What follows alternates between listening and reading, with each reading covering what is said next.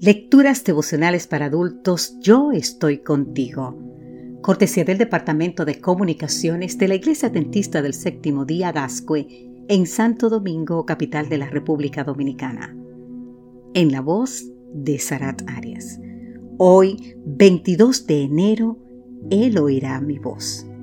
El libro de Salmo, capítulo 55, versículo 17 nos dice, En la tarde, al amanecer, y al mediodía oraré y clamaré, y Él oirá mi voz.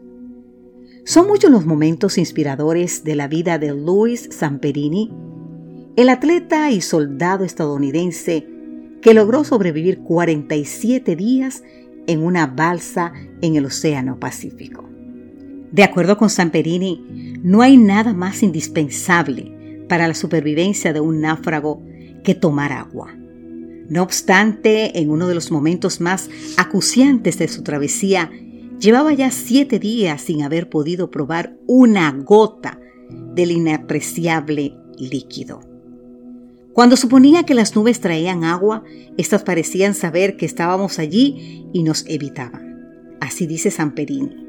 Muchas veces él y sus compañeros remaban desesperadamente tras alguna nube, pero al final quedar vencidos por el cansancio y con mucho más sed. Ese séptimo día, cuando la sombra fatídica de la muerte extendía sus brazos sobre ellos, no tuvieron más alternativa que recurrir a la oración.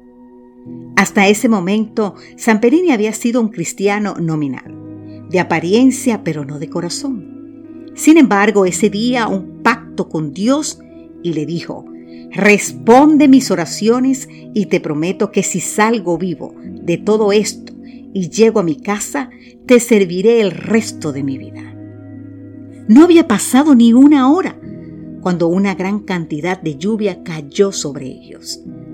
Con el primer trago me sentí el hombre más rico del mundo, así escribió San Perini.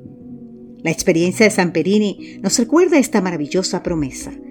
Clama a mí y yo te responderé y te enseñaré cosas grandes y ocultas que tú no conoces, así nos dice Jeremías capítulo 33 versículo 3. La palabra hebrea traducida como clama conlleva la idea de gritar, vociferar, dar voces, solicitar ayuda.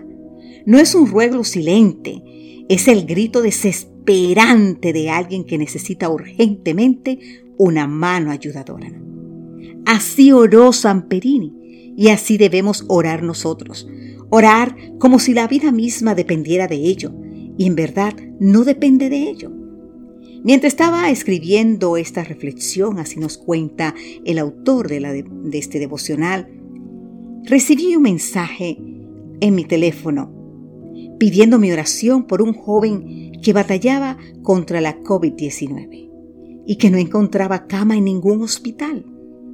Quizá conocemos a alguna persona a la que le han diagnosticado una enfermedad terminal, a un padre desesperado por el camino que han tomado sus hijos, a alguien que necesita que clamemos por cualquier motivo.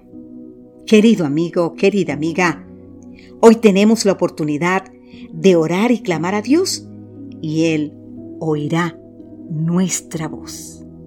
Que Dios hoy te bendiga en gran manera. Amém.